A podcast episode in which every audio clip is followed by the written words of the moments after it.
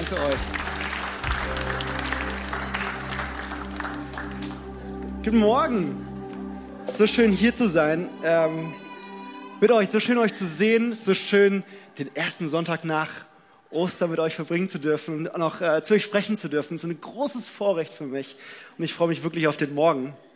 Ähm, und ehrlich seit Ostern, ich meine, das ist für mich so das größte Fest. Ich finde es so wunderbar, so beeindruckend, was Jesus da für uns gemacht hat. Ich meine, wir haben es letzte Woche gefeiert. Marco hat hervorragend darüber gepredigt, aber Jesus selbst, der Sohn Gottes, der Richter, ist ans Kreuz gegangen und hat damit vom Richterstuhl auf die Anklagebank gewechselt und hat gesagt, ich nehme die Strafe auf mich. Und äh, nicht du musst dafür leiden, sondern ich leide für dich. Und das Beeindruckendste ist, er war tot und dann drei Tage später, da lesen wir, wie das, der Stein vor dem Grab weggesprengt wurde und das Grab war leer und Jesus war nicht mehr in dem Grab. Kann ich mal ein Halleluja dazu hören? Halleluja. Jesus war nicht mehr in dem Grab, sondern da war eine Kraft Gottes, der Heilige Geist, der ihn auferweckt hat. Und er ist jetzt zu Rechten des Vaters und wir dürfen mit ihm Beziehung haben. Und äh, wir haben es heute schon ein paar Mal gehört in der Moderation. Es war so toll. Danke Leute, dass ihr das so toll gemacht habt. Aber wisst ihr, Paulus hat in Epheser gesagt, diese Auferstehungskraft Christi, die gleiche Kraft, die Jesus von den Toten auferweckt hat, lebt heute in dir und in mir. Wenn du in Jesus glaubst, dann lebt diese Kraft in dir. Und ich glaube, das hat eine Auswirkung. Ich glaube, es hat eine Auswirkung auf unser Leben, auf unseren Alltag, auf unsere Identität, auf so viele Dinge. Und da würde ich heute gerne ein bisschen reingehen.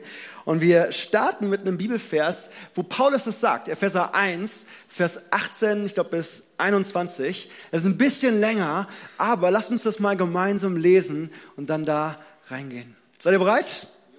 Yes.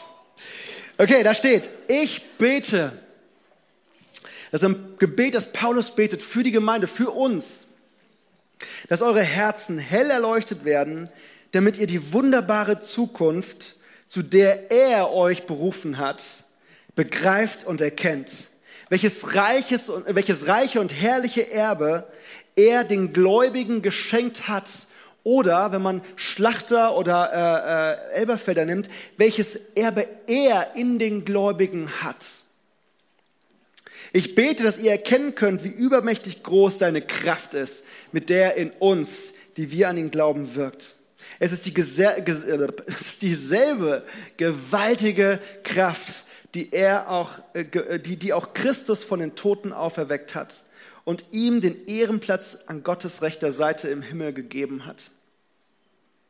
Jetzt ist er als Herrscher eingesetzt über jede weltliche Regierung, Gewalt, Macht und jede Herrschaft und über alles andere in dieser und der zukünftigen Welt. Okay, das ist groß, das ist viel. Wir gehen da gleich Stück für Stück rein, keine Angst. Aber wenn ich mir diesen Text anschaue und den so ein bisschen auf der Zunge zergehen lasse, dann sehe ich eigentlich drei Dinge, die die Auferstehungskraft hier mit uns macht. Und das erste ist, dass ähm, sie uns eine neue, eine ewige Perspektive und einen Wert gibt dadurch, dass Jesus auferstanden ist, haben wir eine andere Perspektive und einen anderen Wert. Das ist der erste Teil. Der zweite Teil ist, dass sie deine und meine Realität ändert, weil da ist eine Kraft, die in dir wohnt, die in mir wohnt, die realitätsverändernd ist. Und das Dritte ist, ich glaube, wenn wir die beiden Dinge verstanden haben, hat das einen Einfluss auf unsere Rolle im Alltag, auf die Dinge, die wir so jeden Tag tun und denen wir unterwegs sind. Und da wollte ich mit euch so ein bisschen durchgehen. Äh, lasst uns mal mit dem ersten Teil anfangen. Ich glaube, dass die Auferstehungskraft unsere Perspektive, unseren Wert, unsere Ewigkeit neu ausrichtet.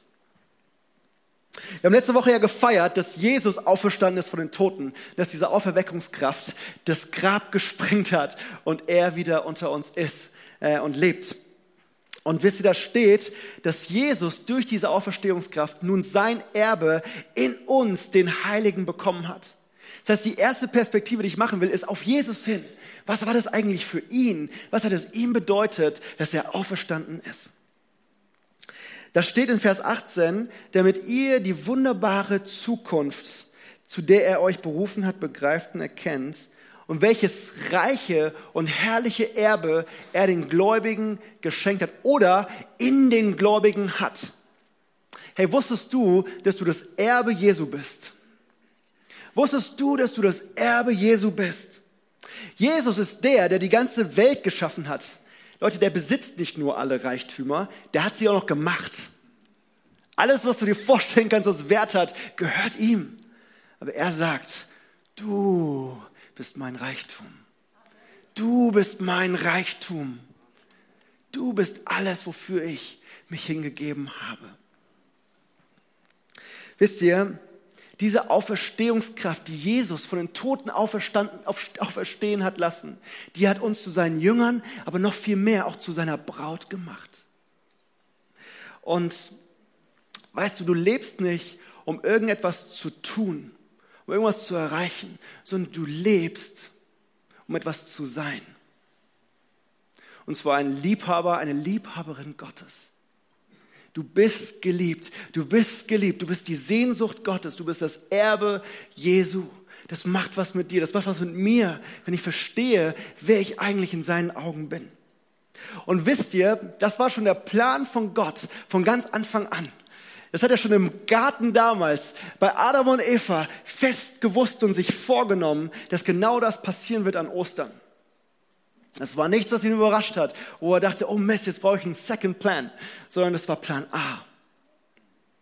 Wisst ihr, lass uns mal in dieses 1. Mose 1 ein bisschen reingehen. Ihr kennt alle die Geschichte von Adam und Eva, glaube ich. Deswegen, ich lese jetzt nicht vor, aber da wird beschrieben, dass Gott Adam bittet, alle Tiere zu benennen.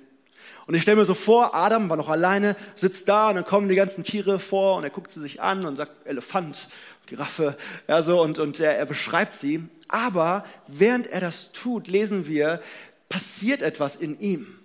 Und er fängt an zu merken, ich bin alleine. Jeder da draußen hat ein Gegenüber, aber ich nicht. Ich bin alleine. Und ich glaube, dass Gott an der Stelle Adam Anteil lassen haben wollte, an dem Gefühl, das Gott auch hatte, an der Sehnsucht, die Gott auch hatte. Er wollte ein Gegenüber. Genauso wie es Adam wollte. Und was dann passiert ist, wisst ihr auch. Gott hat Adam in einen Schlaf versetzt, einen tiefen Schlaf. Äh, meine Frau ist Anästhesistin, die sagt, das war die erste Narkose der Welt. Ja. Äh, da hat er die Seite geöffnet und hat eine Rippe rausgenommen, hat ihm daraus eine Braut erschaffen, Eva und sie ihm vorgeführt, ihm gezeigt, sie zum Altar geführt und sie haben wie eine Hochzeit gehabt im Garten. Und genau das Gleiche, und ich glaube, es ist ein Abbild, das war schon damals ein prophetisches Zeichen für das, was Jesus an Ostern gemacht hat. was hat Jesus gemacht? Er ist ebenfalls in den Schlaf gegangen, in den Schlaf des Todes und hat, ähm, er ist gestorben für uns. Und seine, seine Seite wurde durchstoßen und aufgemacht. Und aus dieser Seite ist seine ewige Braut, die Gemeinde, entstanden, du und ich. Und ich glaube, dass Gott wirklich schon von vornherein diesen Plan hatte, schon im Garten, dass er für uns sich hingeben will, dass er sich wirklich ausgießen will, damit du und ich diese ewige Bestimmung mit ihm gemeinsam zu sein, leben können. Jetzt können wir uns fragen, warum der Gott, der alles hat, der alles kann, der alles macht, Warum lässt er sich auf sowas ein? Warum hat er so einen Plan? Und Leute, ich glaube, die Antwort ist ziemlich einfach. Gott ist Liebe. Gott ist Liebe. Und Liebe muss lieben. Liebe muss lieben. Jesus, der Vater, der Heilige Geist, sie finden dich schön. Du, wie du hier sitzt, wie du Jesus nachjagst, sie finden dich schön. Du bist ihre Freude, du bist seine Freude. In Holy 2, ich muss immer irgendwo ein bisschen Holy einfließen lassen, wenn ich spreche. In Holy 2 steht, wie eine Lilie unter den Dornen ist meine Freundin unter den Töchtern. Und ihr wisst, ähm, man kann Hohelied in zwei verschiedenen Versionen oder in drei sogar auslegen, aber eine davon ist, ähm, dass es die Beziehung zwischen Jesus als Bräutigam und der Gemeinde als Braut ähm, beschreibt. Und die Gemeinde im Sinne von alle Heiligen über die Zeit hinweg. Das ist nicht so eine Einzelsache, sondern das sind wirklich wir gemeinsam. Und ähm, hier sagt also Jesus, der Bräutigam, hey, meine Freundin, du bist wie eine Lilie unter den Dornen. Und wisst ihr was? Diese Lilie, die steht für Reinheit, die ist weiß, die ist schön. Und die Dornen stehen für die Sünde der Welt, für das, was äh, nicht göttlich ist in der Welt. Und er sagt, dein Sein, das wie du bist, ist schön im Kontrast zur Welt. Okay, sag doch mal vielleicht deinem Nachbarn, du bist eine Lilie. Äh, Lilie. eine Lilie. Ich finde, jetzt hat der Name Lilly vielleicht eine ganz andere Bedeutung. Aber wisst ihr was? Dass wir eine Lilie sind, hat was damit zu tun, dass Jesus am Kreuz die Dornen, die Sünden der Welt in Form einer Dornenkrone auf seinem Haupt getragen hat. Könnt ihr euch das vorstellen? Jesus hat diese Dornen auf seinem Haupt getragen und ist für dich und für mich ans Kreuz gegangen. Und deine tägliche Entscheidung, ihm zu folgen und dich äh, seinem Wort zu gehorchen und dich abzusondern von diesen Dornen, das ist Schönheit für ihn. Das ist, wonach er sich sehnt und das erfreut sein Herz. Wusstest du, dass du das Herz des ewigen Gottes erfreuen kannst? Du mit deinem persönlichen Leben, du mit deinen Entscheidungen im Alltag.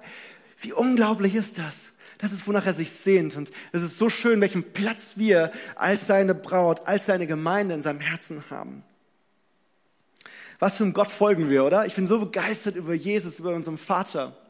Hey, der, der der Bräutigam ist, aber er ist auch König und Richter. Wir haben Ehrfurcht vor dem, der auf dem Thron sitzt. Es ist nicht einfach nur irgendein Kuscheldaddy. Er ist der, der die Welt eines Tages richten wird. Und der hat seine Krone, seine goldene Krone abgesetzt und hat sich eine Dornkrone aufsetzen lassen. Und das feiern wir an Ostern. Damit er uns bei sich haben kann. Es ist die Liebe, die alles gibt. Es ist die Liebe, die sich selbst ausgießt für seine Braut, für seine, für seine Liebe, für sein Gegenüber. Und es bewegt mich, das berührt mich. Und das ist eigentlich die erste und oberste, ähm, der erste und oberste Effekt der Auferstehungskraft dessen oder der Auferstehung Jesu für uns und unser Leben. Weißt du, du lebst, du lebst, weil deine Hochzeit geplant ist.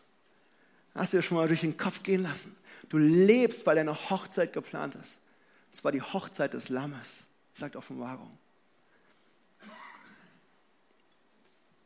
Und wir, wir leben, weil wir daran teilnehmen dürfen und weil Jesus uns nah bei ihm haben will. Diese intime Liebesbeziehung zu unserem Schöpfer, zu unserem Bräutigam König ist der Grund dafür, dass wir leben. Das war Gottes Plan. Die siehe da, die Hütte Gottes bei den Menschen. Er will nah Liebesbeziehung, intimes Beziehung mit dir und mir haben. Und wisst ihr, die Auferstehungskraft Jesu setzt uns dazu frei, überhaupt in dem zu leben, wozu wir geschaffen sind. Das ist die absolute Grundlage, das ist unsere Ewigkeitsperspektive, das ist dein Wert, das ist dein Erfolg, egal was du in dieser Welt geschafft oder nicht geschafft hast. Das ist dein Erfolg. Du bist geliebt und zwar jetzt und hier von Jesus. So, das war der erste Teil. Wenn ich jetzt äh, auf den zweiten Teil schaue, den ich in diesem Vers sehe, dann wird es jetzt vielleicht nochmal anders powerful. Ähm, weil ich glaube, die Auferstehungskraft Jesu, die in dir und in mir lebt, der Heilige Geist, der den, den Stein weggesprengt hat, der schafft es auch, die Realität des Himmels in deinem und in meinem Leben sichtbar zu machen. Und ihr könnt euch vorstellen, was passiert, wenn die Realität des Himmels unsere natürliche Realität äh, wirklich erschüttert. Und ähm, wisst ihr, ich will jetzt die Zeit ein bisschen nutzen, um hier in unserer Mitte wieder den Glauben zu bauen für das Übernatürliche weil das ist unsere Verheißung. Wir werden gleich Worte, Worte, Worte lesen, wo das drinsteht, aber wisst ihr, ich glaube im Westen, äh, ich bin ja sehr allgemein, ja, äh, aber im Westen, da haben wir so ein bisschen das Glauben, den Glauben an das Übernatürliche nicht verloren, aber wir sind weich geworden und ich nehme mich da voll mit rein. Aber ich glaube, dass Gott es wieder freisetzen will in unserer Mitte. Wisst ihr, das griechische Wort, das hier verwendet wurde für Kraft, ist das Wort Dunamis. Dann könnt ihr euch vorstellen, was noch sonst mit Dynamis äh, beschrieben wird. Das ist auch das Wort, was der, der Ursprung für Dynamit ist. Aber es steht, und man kann es auch übersetzen, für Macht und Wunderwerke oder mächtige Taten. Und wisst ihr, das beschreibt diese mächtige, realitätsverändernde, dynamitartige Kraft Gottes, die in dir und in mir Wohnung genommen hat.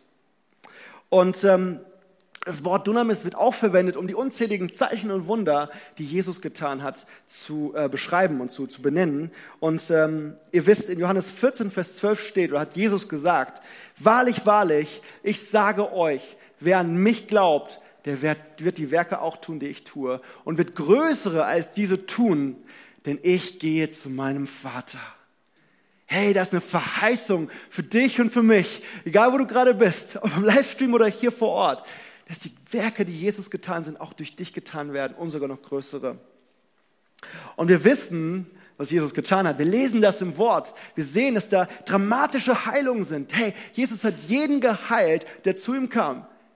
Egal welche Krankheit, da war nichts zu groß, nichts zu klein, da war einfach alles möglich. Wir lesen von dramatischen Befreiungen, von dämonischen Belastungen. Hey, da waren krasse Befreiungen. Die Dämonen mussten fliehen vor Jesus. Wir lesen von Speisewunder, von Vermehrung von Brot und Fischen. Wir reden, lesen sogar von Totenauferweckung. Hey, lass es mal auf euren Zungen zergehen. Das ist eine Verheißung, dass wir diese Dinge in unserem Alltag erleben, hier in unserer Gemeinde erleben und sogar noch größere als die. Und ich ähm, jetzt nur um mal so ein bisschen den Glauben zu bauen, weil das eine ist das zu lesen, das andere ist auch vielleicht das zu erleben und zu sehen, will ich euch ein bisschen mit reinnehmen in äh, das, was ich in Kamerun erleben durfte oder ähm, wo, wo ich da war. Ähm, ich habe es schon mal hier in der Moderation kurz gesagt, aber wir haben da eine Gemeinde besucht, die ehrlich gesagt fast eine hundertprozentige Heilungsquote hat. Und natürlich stimmt die 100 bestimmt nicht ganz, aber die haben, da wird passiert alles Mögliche. Ich erzähle euch gleich ein paar Zeugnisse dazu.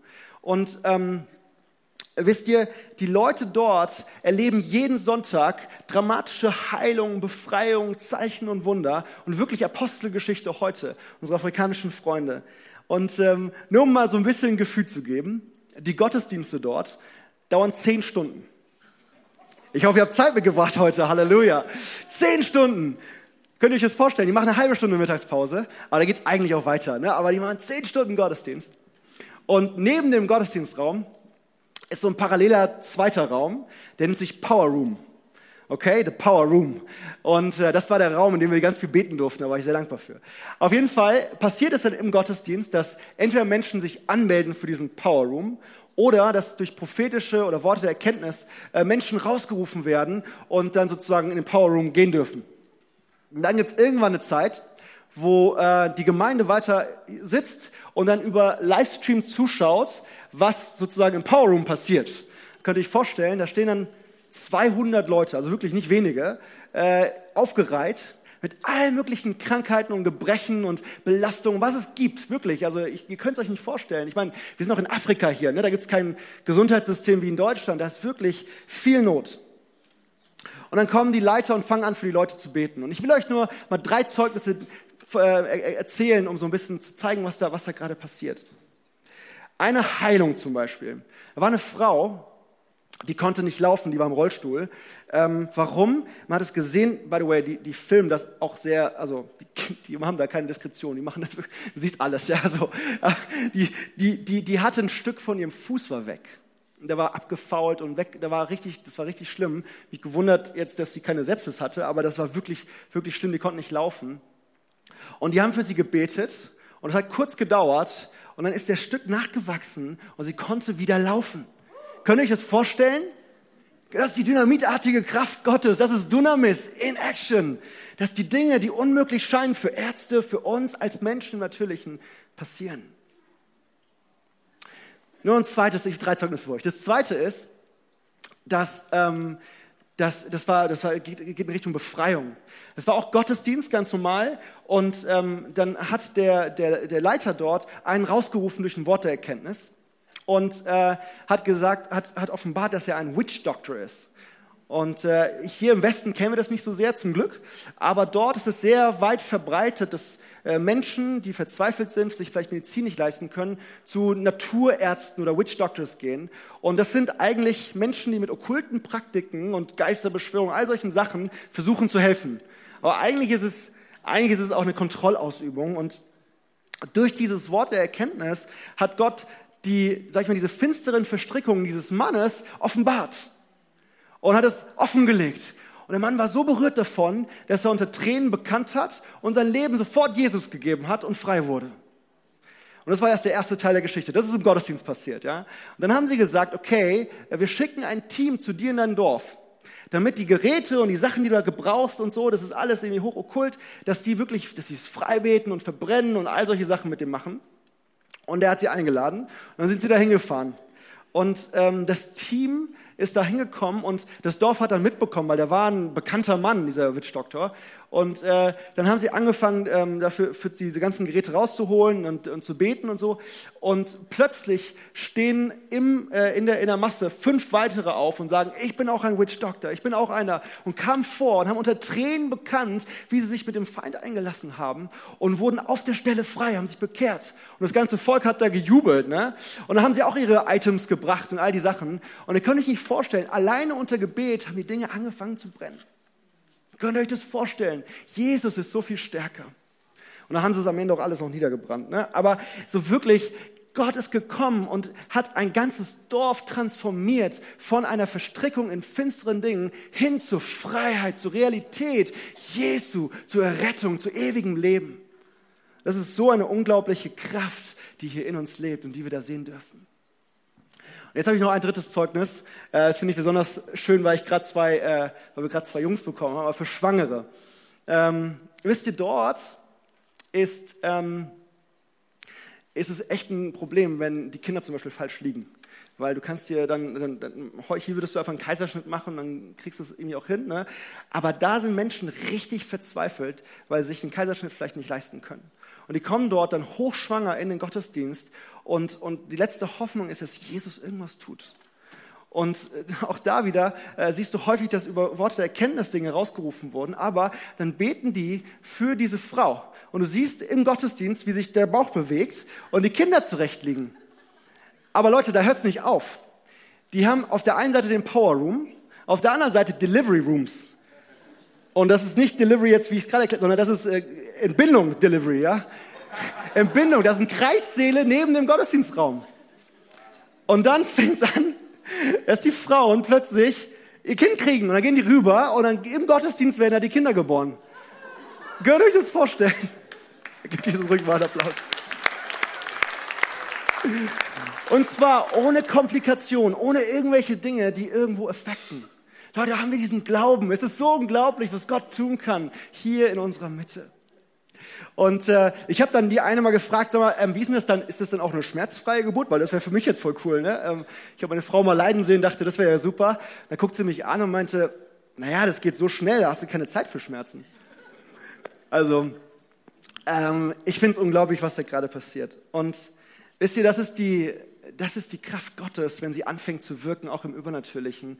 Und ähm, wir sehen das heute vereinzelt in verschiedenen Gemeinden oder an, an verschiedenen Orten, wie jetzt gerade dort. Wir sehen andere Erweckungsbewegungen wie in, äh, äh in, in na, Sage ich euch gleich noch. Aber äh, wir, sehen, wir sehen es an einzelnen Orten. Aber ich glaube, dass Gott das wirklich auf globaler Ebene mehr und mehr ausbrechen lassen will. Auch hier in unserer Mitte. Ich glaube, dass Gott wieder übernatürlich wirken will. Dass wir uns ausstrecken dürfen danach. Weil das ist die Verheißung, in der wir leben. Und ich habe euch dieses Zeugnis ähm, schon mal kurz erzählt, aber wir kamen zurück und mein Schwiegervater in, in Hannover ist auch Pastor. Und dort in der Gemeinde ist eine Frau, die Krebs hatte, ganz schlimm Schilddrüsenkrebs. Und die, soll, die wurde dann auch operiert und so. Und ich habe es euch erzählt, ne? aber wir haben auch da, haben, haben die dann, die Ältesten für sie gebetet, ich war nicht dabei, haben für sie gebetet. Und ähm, die, die, die Frau ist komplett geheilt worden. Das Problem ist, die wurde trotzdem operiert, weil die haben einen Tag vorher gebetet und die Ärzte konnten sich nicht vorstellen, dass man nach Gebet nochmal irgendwie untersuchen sollte, ob es vielleicht weg ist. Jetzt haben die 22 Lymphknoten rausgenommen und die Schilddrüse und gemerkt, dass alles sauber war. Ähm, so, und, und jetzt haben wir ein anderes Thema, jetzt beten wir für eine neue Schilddrüse hier. Ja? Aber also es ist wirklich unglaublich, was passiert. Und ich glaube, Gott will das auch hier in unserer Mitte tun. Diese Dunamis Power, die auf Verstehungskraft Christi verändert deine und meine Realität. Da sind die Dinge, die wir eigentlich im Kopf verstehen, nicht mehr so, wie sie sind, weil Gottes Realität reinkommt. Eine Sache ist mir wichtig, Leute. Ich spreche gerade nicht gegen Ärzte. Ich liebe Ärzte. Ganz ehrlich, meine Frau ist eine, ja. Ich liebe sie wirklich. Ich liebe Ärzte. Und auch dort, diese Gemeinde, als wir da waren, haben sie gerade eine Erlaubnis bekommen, ein Krankenhaus zu bauen. Also es geht nicht darum, irgendwas hier gegeneinander zu haben, sondern ich glaube, es geht Hand in Hand. Aber wir müssen anfangen, auch wieder für Jesus, unseren übernatürlichen Heiler, Raum zu geben und ihn zu glauben. Und das will ich gerade hier so ein bisschen bauen. Halleluja. Und ähm, wisst ihr, jetzt, jetzt haben wir einmal uns angeschaut, was es eigentlich mit uns innerlich macht, welche Perspektive wir ähm, in der Ewigkeit haben durch die Auferstehungskraft Jesu. Wir sehen, was es mit unserer Identität macht, mit unserer Intimität mit Jesus, was eigentlich jetzt möglich ist und dass wir eigentlich überhaupt in dem leben können, zu dem wir geschaffen sind. Das war der eine Teil. Der zweite ist die realitätsverändernde Kraft Gottes in dir in mir, die wirklich unsere Realität verändern will. Und ich glaube, wenn wir die beiden Dinge haben, dann hat es einen Einfluss auf unseren Alltag. Ich will euch wirklich einladen, dass ihr euch das bewusst macht, wer ihr seid für Jesus und was er in euch hineingelegt hat. Ich glaube, dann seid ihr morgen im Büro oder wo ihr hingeht nicht mehr die gleichen. Und ich will noch mal ein kurz ein, Vers 21 vorlesen ähm, als, als dritte Komponente und dann, und dann will ich ein paar Beispiele geben, wie das aussehen kann, wenn wir äh, im, im Alltag unterwegs sind. Und zwar in Vers 21 steht, jetzt ist er, hier ist von Jesus die Rede, als Herrscher eingesetzt über jede weltliche Regierung, Gewalt, Macht und Herrschaft und über alles andere in dieser, äh, in dieser wie in der zukünftigen Welt. Jesus ist eingesetzt als Herrscher über alles. Und ich betone es hier nochmal, weil, hey Leute, es gibt niemanden, der mehr Macht hat als Jesus. Es gibt niemanden, egal ob auf dieser Seite oder auf der anderen Seite, also natürlich oder übernatürlich, der mehr Macht hat als unser Bräutigam König, als unser Vater, als Jesus. Ihr müsst euch das auf der Zunge zergehen lassen, weil wenn wir wissen, wem wir eigentlich dienen, dann nimmt uns das auch ein bisschen Angst und Menschenfurcht. Wir wissen, wer in uns ist und dass er absolut immer stärker ist als der, der in der Welt ist, dann nimmt es uns Angst davor, für Menschen zu beten. Dann nimmt es uns Angst davor, irgendwelche Belasteten zu begegnen. Das ist völlig egal, weil der, der in uns ist, ist stärker als der, der in der Welt ist. Und ähm, ich will euch jetzt ein bisschen ein paar Beispiele geben, ähm, wie das aussehen kann. Und wisst ihr, dabei ist es ganz, ganz wichtig, dass wir, egal wo wir sind, egal welche Rolle du wo hast, es geht nie darum, wie groß deine Bühne ist. Es geht nie darum, wie groß deine Reichweite ist. Das ist nicht der Maßstab für Erfolg in deinem oder meinem Leben, sondern es geht nur darum, wie nah dein Herz bei Jesus ist und wie treu du ihm gehorchst, wie du ihm nachfolgst. Wenn wir ihm lieben, dann folgen wir ihm, dann gehorchen wir ihm. Das ist es, was ihn bewegt. Okay? Du brauchst keine große Bühne, um zu dienen, um die Auferstehungskraft Christi Realität werden zu lassen. Du musst nicht hier stehen oder sonst wo auf einer Bühne, sondern du kannst es da tun, wo du jeden Tag bist. Und ich werde es gleich noch ein bisschen schärfer machen sogar. Du sollst es sogar da tun, weil Gott dich da bewusst hingesetzt hat. Und bevor ich das mache, ist mir äh, eins wichtig, oder eigentlich, eigentlich drei Sachen kurz wichtig. Was ich jetzt gleich spreche, ich rede über Autoritäten, solche Sachen. Da geht es um geistliche Autorität im Gebet. Okay? Da geht es nicht um irgendwie ähm, unterdrückerische Religiosität oder sowas. Es geht wirklich um geistliche Autorität, die Jesus uns gegeben hat. Bei all dem, was ich gerade sage, geht es nie um dich oder mich, um meinen Namen, um unser Ego. Es geht nicht darum, was wir können und was wir tun, sondern alles, was wir erleben, jede Machtwirkung, die wir sehen, ist nur dafür da, um Menschen zu Jesus zu führen. Es geht immer darum, seinen Namen groß zu machen. So sehr wir uns ausstrecken, es geht immer nur um ihn. Und das ist, by the way, auch immer, was sie da sagen. Heilung ist für Erweckung, äh, Errettung. Immer wenn sie, bevor sie für jemanden beten, fragen sie, was machst du, wenn du geheilt bist? Was wirst du dann tun? Wirst du Jesus dann sagen, ich werde Jesus danken und mein Leben gehört ihm. Und die, die wollen dieses Bekenntnis, weil sie sagen, Heilung ist für Errettung. Alles zeigt auf ihn. Und das dritte ist, ich glaube, dass jeder Einzelne hier berufen ist, in einer gewissen geistlichen Autorität im Alltag unterwegs zu sein. Und es ist wichtig, dass du diesen Stand einnimmst und dass du auch den Stand in Gott selbstbewusst einnimmst. Aber Gott hat auch bewusst Leitungsstrukturen in seine Braut, in seine Gemeinde installiert. Wenn ich das jetzt gleich sage, dann geht es nicht darum, dass du ein Einzelkämpfer bist. Wir sind keine Einzelkämpfer, sondern wir sind zusammengefügt. Und es ist wichtig, dass wir uns auch unserer geistlichen Leitung unterordnen. Ist ganz, ganz wichtig, dass wir nicht allein unterwegs sind, alle wissen es besser, sondern ich glaube, dass Gott das ganz klar so gesetzt hat in seinem Wort. Und ich freue mich auch, mich unterzuordnen. Das ist ganz, ganz wichtig. Okay, so, ich will jetzt zwei Bereiche nehmen, und zwar einmal Ehe und Kindererziehung und dann das Thema Job und Karriere. Vielleicht liegt es ein bisschen daran, weil das bei mir gerade irgendwie äh, immer wieder hochkommt und das mir viel Zeit bei mir einnimmt. Ähm, lass uns mal mit Ehe und Kindererziehung anfangen oder auch Beziehung. Das muss jetzt, wenn du keine Kinder hast, gilt das trotzdem für dich. Wenn du vielleicht in einer Beziehung bist, kann das trotzdem so sein. Weißt du, wenn du dir bewusst machst, dass die Auferstehungskraft Christi in dir ist und dass du auch da eine, eine, Autorität hast, dann lad, deine, lad die Auferstehungskraft Jesu jeden Tag in deine Familie ein und bete mal dafür, dass die Erkenntnis Gottes dein Haus füllt. Weil ich sag dir was, die Gespräche am Esstisch, die Musik, die du im Hintergrund hörst, die Videos, die du dir anschaust oder die ihr euch zusammen anschaut, die alle haben einen prägenden Einfluss. Ich meine das nicht religiös und verbietend, Leute. Ich meine das wirklich als nutzt das ganz bewusst und gezielt, dass Gottes Kraft, Gottes Weisheit und Offenbarung an deinem Abendessentisch teilhaben kann, weil ihr euch austauscht darüber, was ihr gerade im Wort vielleicht erfahren habt und was Gott zu euch gesagt hat.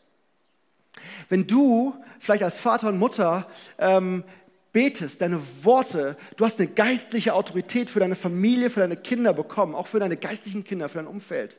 Und weißt du, Deine Worte haben eine richtig harte, krasse Macht und Kraft für ihre Kinder, für deine Kinder. Das heißt, wenn du anfängst, äh, Segen auszusprechen, ihre Bestimmung über ihn auszusprechen, sie gut wirklich zu erbauen mit deinen Worten, dann baut das was in ihnen. Das ist nicht nur ein persönliches, ähm, ich freue mich drauf, sondern da kommt die Auferstehungskraft Christi und verändert eine geistliche Autorität, äh, eine geistliche Realität.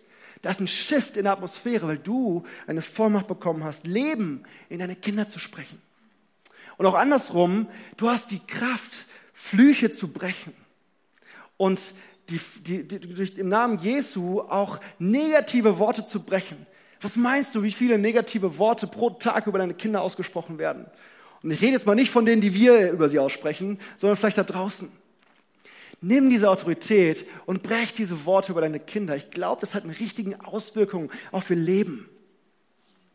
Wenn wir vielleicht auch auf uns schauen, ne? Ähm, dann, dann ermutige ich dich, ähm, dass du auch schaust, wie, wie, wie es bei dir aussieht, dass Dinge in deinem Leben aufgeräumt werden. Hey, nimm Seelsorge und solche Dinge an, nicht nur, wenn du ganz am Ende bist, sondern ich glaube, dass wir, an, wenn wir anfangen, unser Leben aufzuräumen und in eine Segenslinie zu gehen, dann hat das eine Auswirkung über die Generation auf unsere Kinder, auf unsere Nachkommen.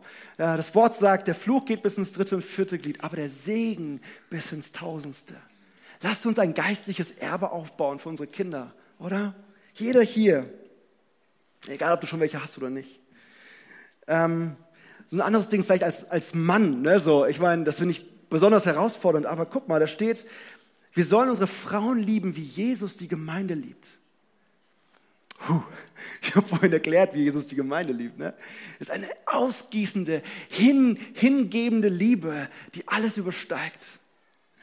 Ich glaube, dass wir dass, dass unsere Familien durch uns erleben dürfen, wie sehr der Bräutigam die Braut liebt, wie sehr der Vater die Kinder liebt. Ich glaube, wir dürfen ein Beispiel sein.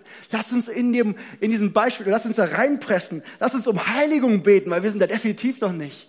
Aber es ist wichtig, dass wir uns ernst, dass wir uns bewusst machen, in welcher Rolle wir unterwegs sind und Möglichkeiten finden, wie die Auferstehungskraft Christi durch uns als Mann, als Frau, als Kind fließt und die Realität unserer Familien verändert. Weißt du, du bist ein Leiter in deiner Familie. Egal welche Rolle du außerhalb deiner Familie hast, da bist du ein Leiter. Und sei dir dieser Position bewusst, das ist eine geistliche Leitung. Ne? Und äh, ich lade dich ein, dass wir belehrbar sind. Ich nehme mich da voll mit rein, ne? dass wir den Herrn jeden Tag suchen, ihn besser kennenzulernen, um besserer Ehemann, Ehefrau, Vater, Mutter, was auch immer zu werden. Weil ich glaube, da ist ganz viel drin. Und das Zweite ist jetzt ganz, ganz kurz noch Karriere und Beruf. Ähm, und jetzt spreche ich als jemand, der äh, im Berufsleben total unterwegs ist. Ich bin Manager und ähm, weißt du, du gehst nicht nur arbeiten, um Geld zum Spenden zu verdienen. Kann ich einen Amen dazu hören? Nur mal ein lauteres. Du gehst nicht nur arbeiten, um Geld zum Spenden zu verdienen. Ich sage jetzt nicht, dass Spenden falsch ist. Bitte gebt großzügig. Das ist, das ist äh, äh Bergpredigt Lebensstil. Das ist ganz, ganz wichtig. Aber wenn du morgens zur Arbeit fährst, dann fährt die, die Auferstehungskraft Christi, die in dir lebt, mit dir zur Arbeit. Weißt du, und Gott hat dich intentional, ganz bewusst an einen Ort gesetzt, wo du sein Reich bauen sollst. Und ich bin immer, ich, also ich liebe vollzeitlichen Dienst, aber ich glaube nicht nur die Menschen, die von einer Gemeinde bezahlt oder von einem Spenderkreis bezahlt werden, sind im vollzeitlichen Dienst, sondern wir alle hier sind gerufen, vollzeitlich zu sein. Jeder Einzelne, egal was du tust. Wenn mich Leute fragen, was ich, was ich beruflich mache, sage ich manchmal ganz gerne, ich bin ein Marketplace Minister ja, ein Marketplace Minister. Ich bin da und diene am Marketplace. Das ist halt meine Bühne oder mein Ort, wo ich dienen soll. Weil weißt du, Gott hat dich und mich in die Welt gesetzt, um dort seine Werte zu vertreten, seine Werke zu tun, seine, seine, seine Charaktereigenschaften reinzutragen. Und das kann ganz klein anfangen. Ich meine, ich gehe gleich auch noch auf das, was groß sein kann, aber es geht nicht immer nur um Evangelisation. Was glaubst du, wie viele Menschen für deinen Arbeitskollegen, für deinen Chef, für deine Vorstände beten? Regelmäßig. Ist ihr Umfeld äh, gerettet? Ich weiß es nicht. Aber allein das ist schon viel. Frag doch den Herrn mal nach prophetischen Worten für deine Mitarbeiter oder deine, äh, deine, deine, deine äh, Arbeitskollegen und fang die einfach an, jeden Morgen auszubeten über ihn. Ich glaube, das verändert richtig was in deinem Umfeld. Das ist geistliche Beackerung des Umfelds. Und da will ich dich einfach zu einladen. Ähm, weil ich glaube, wir hier denken oft in so einer Hohlkultur. Ich spreche das mal bewusst an. Es ist so dieses, okay, ich bin da draußen und ich hole die Menschen in die Gemeinde und dann muss der Pastor dafür sorgen, dass sie sich bekehren. Und Leute, ladet die Leute in die Gemeinde ein. Das ist richtig und wichtig, das ist genau richtig. Aber das ist mehr als das. Wir müssen auch das Reich Gottes raustragen und rausbringen dahin, wo Gott uns, dich und mich hingesetzt hat. Und lass uns anfangen zu erwarten, dass dort Dinge passieren. Ich habe das selbst auch noch nicht erlebt, aber ich wünsche mir Heilung und Befreiung am Arbeitsplatz. Stell dir mal vor, dass die Leute bekehren am Schreibtisch und dass du wirklich ein prophetisches Wort hast und es ausspricht und es ins Herz geht. Du bist dort gesetzt als der, der Gottes Reich da reinträgt. Und ich will dich einfach ermutigen, das soll jetzt bloß nicht dich unter Druck setzen, darum geht's nicht. Fang klein an, jeder kleine erste Schritt ehrt Gott und ist richtig, richtig gut. Und dann nehme ich mich voll mit rein. Aber die Frage hinter allem ist doch, was glauben wir, was Gott tun kann? Wie groß ist eigentlich unser Glauben? Und oft haben wir nur Glauben für das, was wir uns vorstellen können. Aber Gott will unsere Grenzen sprengen. Und ähm, die Auferstehungskraft in uns kann viel mehr, als wir uns vorstellen können. Wisst ihr, wir stehen am Anfang, ich stehe voll am Anfang mit dem, was ich sage. Ich predige hier auch zu mir heute. Aber ich glaube, jeder erste Schritt ist ein richtig guter Schritt. Und ich hoffe, ich konnte dich jetzt so ein bisschen begeistern, ja. Also jetzt äh, schwer, Schwere ist ja auch noch im Raum, weil du denkst, oh Mann, wie mache ich das jetzt morgen, ja. Aber lass uns da gleich drüber sprechen. Ähm, aber ich glaube, ich, ich, will, ich will, dass du Glauben hast, dass Dinge passieren, weil Gott will dich gebrauchen, da wo du bist. Und ähm, vielleicht bist du jetzt begeistert oder halt, wie ich gesagt habe, auch äh, ein bisschen überwältigt und sagst, was soll ich denn jetzt tun? Eine Sache ist ganz, ganz wichtig. Autorität kommt durch Intimität. Autorität kommt durch Intimität. Ganz ehrlich, in Kamerun, ich habe es euch erzählt, da ähm, erleben die Apostelgeschichte und Erweckung. Aber wisst ihr, wir hatten das Vorrecht, auch mal hinter die Kulissen zu schauen. wir haben den Leiter da kennengelernt. Wir durften, ähm, und, und was hinter all dem steht, ist ein richtig brennendes Gebetsleben der Gemeinde, der ganzen Gemeinde, jeder Einzelne. Aber da ist richtig viel Gebet. Die strecken sich aus. Und dann durfte ich sogar, äh, also wir durften äh, im, im persönlichen Gebetsraum, das, äh, also Apostel Don Chi heißt er da, die haben ihre, die leben den fünffältigen Dienst da, die, die, den, in, in, den, in den Gebetsraum bei ihm zu Hause sein. Und Leute, ich war noch nie an einem Ort, wo die Gegenwart Gottes so stark manifest war. Ich habe das noch nie erlebt, aber ich kam in den Raum rein und es war wie eine Substanz im Raum, so eine, so eine Fülle der Gegenwart Gottes. Ich musste sofort anfangen zu heulen, ich habe mich in den Boden gelegt, ich durfte mich sogar manifestieren und, und Gott hat mich freigesetzt. Es hat keiner für mich gebetet, da war einfach nur die Kraft Gottes und hat an mir gewirkt und allen anderen vier, fünf Leuten, die noch um mich rum waren.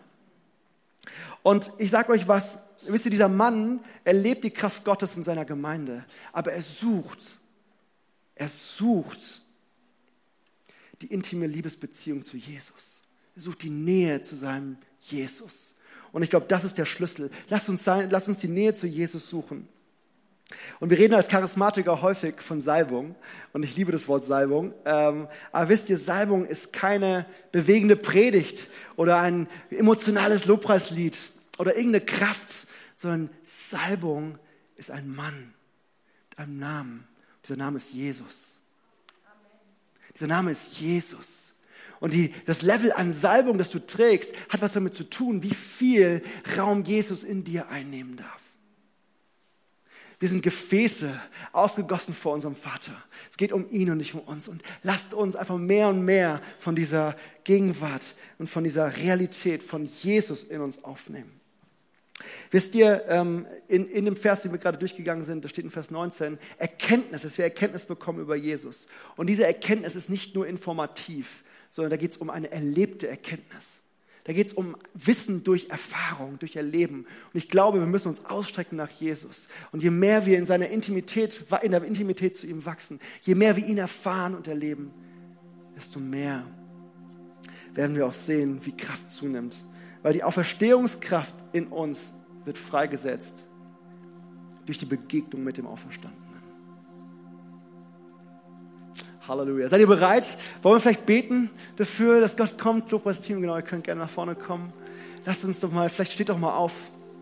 Ich will einfach beten, dass da, wo du stehst, wo du sitzt, wirklich Gott neu kommt, dass wir ihm begegnen. Weil das ist es, was es braucht. Wir haben Sehnsucht danach, dass große Zeichen und Wunder passieren. Wir haben Sehnsucht, aber noch viel mehr Sehnsucht danach, dass wir dem Auferstandenen begegnen. Weil das ist der Kern von all dem. Und daraus wird alles andere passieren. Jesus, ich bete, dass du jetzt kommst. Heiliger Geist, dass du durch die Reihen gehst. Dass du jeden Einzelnen hier anrührst. Herr, wir warten auf dich. Und wir haben Sehnsucht danach, dem Auferstandenen zu begegnen. Herr, lass heute Morgen ein Morgen sein, wo wir neu verstehen, wer du bist und wer du eigentlich in uns bist und was du mit uns vorhast, Herr. Jesus, wir sehnen uns nach dir und nach mehr von dir. Heiliger Geist, komm, öffne unsere Augen des Herzens und gib uns Erkenntnis durch Erfahrung. Wir haben Sehnsucht, dass die Auferstehungskraft unsere Realität verändert, unseren Alltag verändert, uns neue Vollmacht gibt, Herr, deine Werke zu tun. Aber noch viel mehr wollen wir einfach dich erkennen und erleben. Ich bete, dass du jetzt durch die Reihen gehst, dass du Wert zusprichst. Da, wo, da, wo Fragezeichen über Wert sind, über deinen Wert, über der, wer du für Jesus bist, was du eigentlich im Leben geschafft oder nicht geschafft hast. Du bist erfolgreich, weil du geliebt bist. Komm, Heiliger Geist. Komm, Heiliger Geist.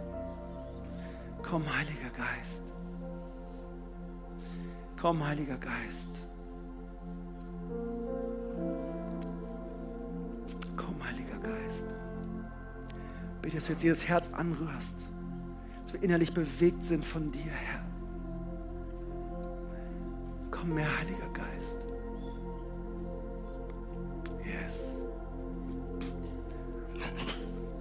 Yes. Yes. Wenn wir diese Haltung sind, will ich mal eine Frage stellen. Ist hier jemand, der sagt, hey, ich habe das alles vielleicht zum ersten Mal gehört und ähm, ich, ich kenne Jesus gar nicht oder ich habe mein Leben ihm noch nicht gegeben, aber ich will auch Teil, Teil von Jesus werden, von seiner Gemeinde werden. Ich will ihm nachfolgen, ich will in dieser Identität leben, Ist hier jemand, der sagt, ich will mein Leben geben? Es ist nur ein Gebet weit entfernt. Wenn du hier bist, dann heb doch mal deine Hand nur als Zeichen. Du musst nichts machen, musst nicht nach vorne kommen, aber ich will einfach nur, dass wir als Zeichen haben und können wir zusammen beten. Ist hier jemand, der sagt, ich will mein Leben Jesus geben? Ich sehe hier zwei Hände, sehr gut. Jesus. Jesus. Jesus. Jesus. Wir beten gleich zusammen.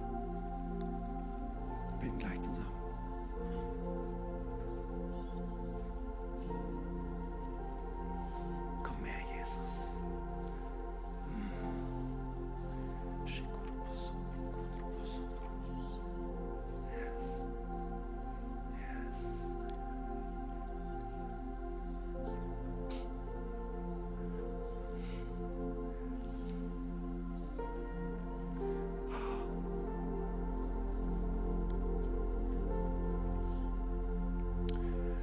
Da will ich jetzt gleich mal fragen, ist hier, wer, wer, wer ist hier, der sagt, ich will neu diese Auferstehungskraft in meinem Leben erleben. Ihr seid aufgestanden und ich glaube, es ist schon ein Zeichen, aber streckt euch doch nochmal aus und, und hebt einfach eure Hand hoch und sagt, Herr, ich brauche mehr davon.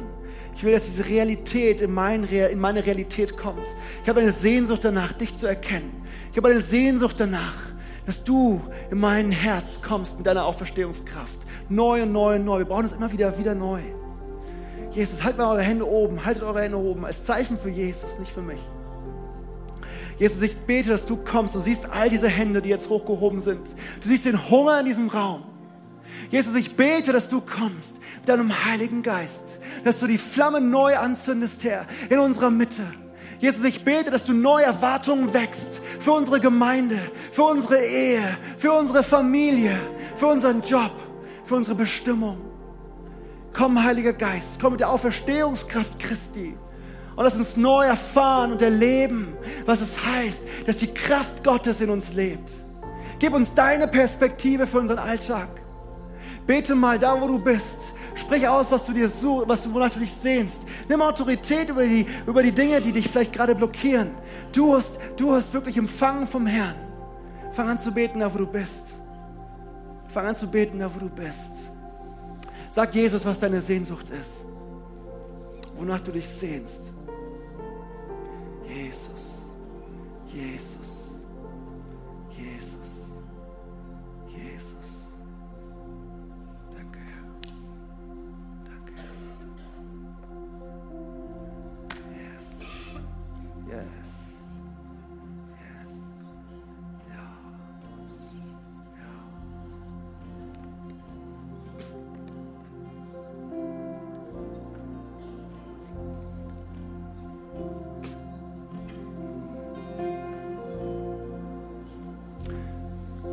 uns in der Haltung bleiben und mal, mal in Lobpreis gehen. Wir beten gleich zusammen.